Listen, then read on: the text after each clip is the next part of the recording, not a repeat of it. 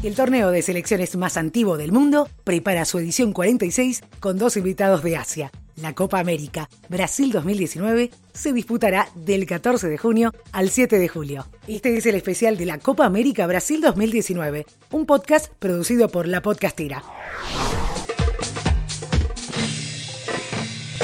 La Copa América se queda sin una estrella.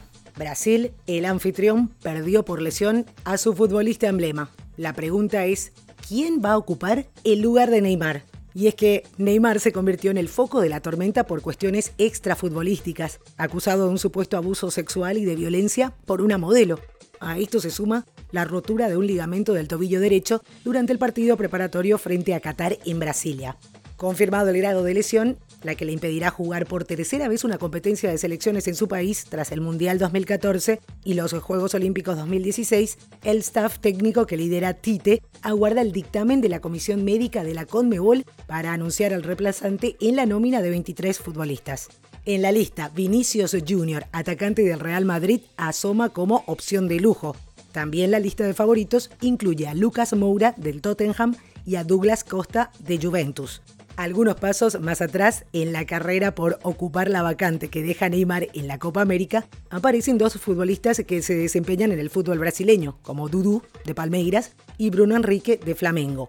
William, campeón de la UEFA Europa League con el Chelsea, Renato Augusto de Beijing One de la Superliga China completan esta lista de candidatos.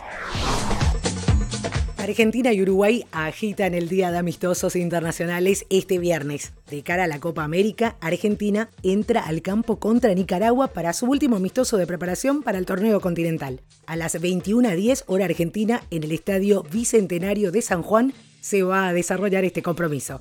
El cuadro argentino inició desde el final de la última Copa del Mundo un proceso de renovación amplio, desde los jugadores hasta la comisión técnica.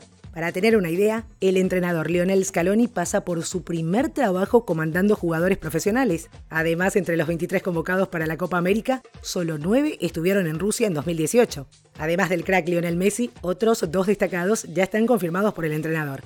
Di María, delantero del Paris Saint-Germain, va a apoyar el ataque por los lados y el artillero Sergio Cunagüero del Manchester City como referente de área. Argentina está en el grupo B junto a Qatar, Colombia y Paraguay. El estreno al biceleste está marcado para el día 15 contra la selección colombiana en el estadio Fontenova. También entra al campo este viernes Uruguay. A las 20:15, hora uruguaya, la Celeste enfrenta a Panamá.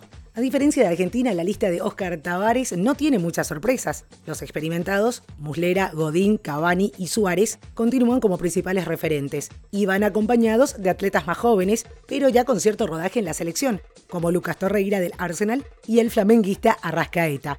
La selección uruguaya iría con su equipo titular, siendo así la pareja de saga Godín y Jiménez y el comando de ataque con Suárez y Cavani, que está garantizado. En la Copa América, Uruguay está en el grupo C junto a Chile, Ecuador y Japón. El estreno de los comandados por Oscar Tavares será el día 16 contra los ecuatorianos.